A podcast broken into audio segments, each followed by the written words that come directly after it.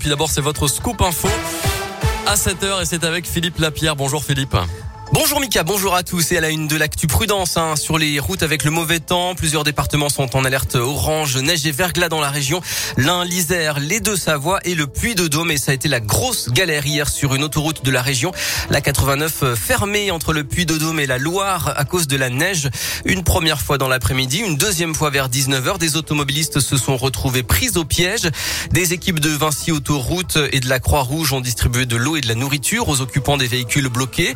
Ils pu repartir au compte-gouttes dans la nuit. En tout cas, les déneigeuses restent mobilisées et des chutes de neige sont encore possibles. Soyez donc encore une fois très prudents. Dans l'actu, le variant Omicron du Covid semble se rapprocher. Huit cas possibles auraient déjà été identifiés en France. Des personnes arrivant d'Afrique du Sud et testées positives. Les autorités sanitaires évoquent des symptômes inhabituels mais légers. Le dépistage réactif dans les établissements scolaires est généralisé aujourd'hui. Ce protocole permet de tester l'ensemble d'une classe de primaire. Lorsqu'un cas de Covid est détecté, l'idée est de permettre aux élèves négatifs de retourner en classe. Depuis un mois maintenant, plusieurs départements, dont le Rhône, expérimentaient déjà ce dispositif.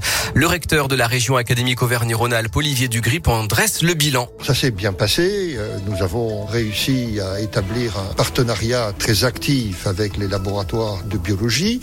Ceux-ci ont pu intervenir dans 60% euh, des cas, ce qui a permis d'éviter un grand nombre de fermetures de classes, mais avec euh, l'augmentation des cas de contamination, cela devient un peu plus difficile. Euh, le pourcentage baisse euh, régulièrement, d'où l'intérêt des nouvelles mesures et de la possibilité qui est donnée aux familles de faire elles-mêmes tester leur enfant. Et dans le département voisin du Rhône, donc 175 fermetures de classes auraient déjà été évitées depuis la mise en place de cette expérimentation.